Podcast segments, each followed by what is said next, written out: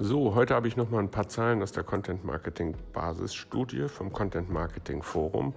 Und zwar geht es heute mal um ähm, Social Media Kanäle. Was natürlich weiterhin niemanden erstaunen wird, ist die Tatsache, dass Facebook ähm, der am häufigsten eingesetzte Kanal ist. Das ist am Ende schlicht und einfach eine Reichweitenfrage. Ähm, was mich persönlich traurig macht, ist die Tatsache, ähm, dass die Nutzung von Tumblr abnimmt. Die liegt jetzt mittlerweile bei 2% ähm, und hat dementsprechend stark abgenommen. Das Feld ist für die meisten Unternehmenskommunikatoren und Corporate Marketers wahrscheinlich einfach viel zu unseriös, ähm, weil auf Tumblr ja mehr oder weniger alles erlaubt ist. Was aber wirklich erstaunlich ist, ist die Tatsache, dass sowohl WhatsApp als auch der Messenger, also der Facebook Messenger, bei der Nutzung von Social-Media-Kanälen an fast allen anderen, abgesehen von Twitter und YouTube, vorbeigezogen sind. Stärker als Google Plus, gut, das erstaunt niemanden, aber auch stärker als Xing, stärker als LinkedIn, stärker als Pinterest oder Snapchat.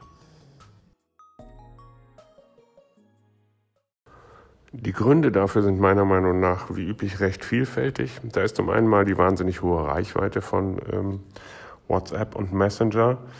Ähm, die jetzt insgesamt laut Content Marketing Studie von 27 Prozent, also immerhin schon ein Viertel der Unternehmen offensiv genutzt werden. Ähm, diese Reichweite will man sich natürlich nicht entgehen lassen. Ähm, das zweite ist, dass sowohl WhatsApp als auch der Messenger natürlich von Facebook selber massiv gepusht worden sind, sodass die Aufmerksamkeit dafür größer geworden ist. Ähm, generell hat es aber sicherlich auch was damit zu tun, ähm, dass Unternehmen, das können wir der Studie ebenfalls entnehmen, entnehmen insgesamt recht experimentierfreudig sind. 70 ähm, Prozent der Unternehmen sagen, dass sie in Zukunft vermehrt ähm, alternative Content-Kanäle ausprobieren wollen und damit herum experimentieren wollen. Das ist wesentlich mehr, ähm, als wir das in früheren Studien hatten. Und da geht es unter anderem ähm, neben den Messenger-Kanälen zum Beispiel auch um Smart Speaker, um Virtual Reality, aber, und damit kommen wir aus meiner Sicht zum letzten Grund, auch um Bots.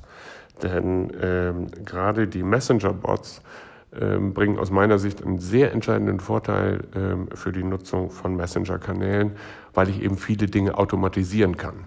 Also ich muss jetzt nicht gleich 100 Leute auf meinen Kanal setzen, sondern ich kann die ersten Standard Anfragen äh, normalerweise sehr gut über Bots bedienen. Wir selber nutzen hier mittlerweile What's Broadcast, ist sehr hilfreich. Es gibt auch ganze Storybots zum Beispiel. Ich kann Storytelling mittlerweile auch automatisiert in diesen Kanälen durchführen. Ähm, das hilft natürlich enorm bei der Implementierung solcher Kanäle in den Organisationen von Marketing und Unternehmenskommunikation.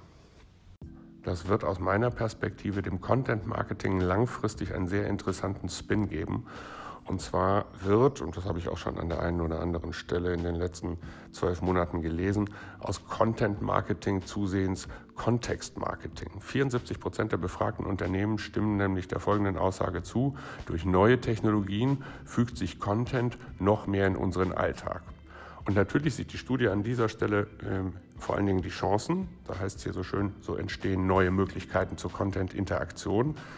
Ähm, aus meiner Sicht entstehen dabei aber auch ziemlich große Herausforderungen, gerade für Content-Strategen. Wenn wir also in Zukunft noch näher an unsere Zielgruppen dran sind, ähm, also noch stärker und enger in ihr Leben integriert, zum Beispiel auch durch neue Technologien wie Amazon Echo oder Google Home, ähm, sind verschiedene Aufgaben zu erledigen. Das eine ist, wir müssen unsere Personas, die Menschen, für die wir kommunizieren, noch viel besser kennen. Wir müssen wissen, in welcher Situation sie wirklich was brauchen und dort ihr Bedürfnis befriedigen. Ähm, die aktuelle DSGVO-Debatte und die Tatsache, dass wir immer weniger Daten erfassen dürfen, macht uns das ehrlich gesagt nicht unbedingt leichter. Und unsere Modelle müssen komplexer werden.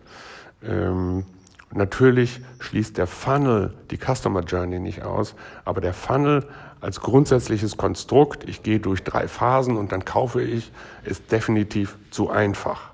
Und die Customer Journey, wie wir sie bisher kennen, ist in den meisten Fällen auch zu einfach, weil wir noch tiefer einsteigen müssen in den Moment zum Beispiel eines Tages. Das heißt, in all diese spezifischen Situationen, ähm, in die Menschen kommen können.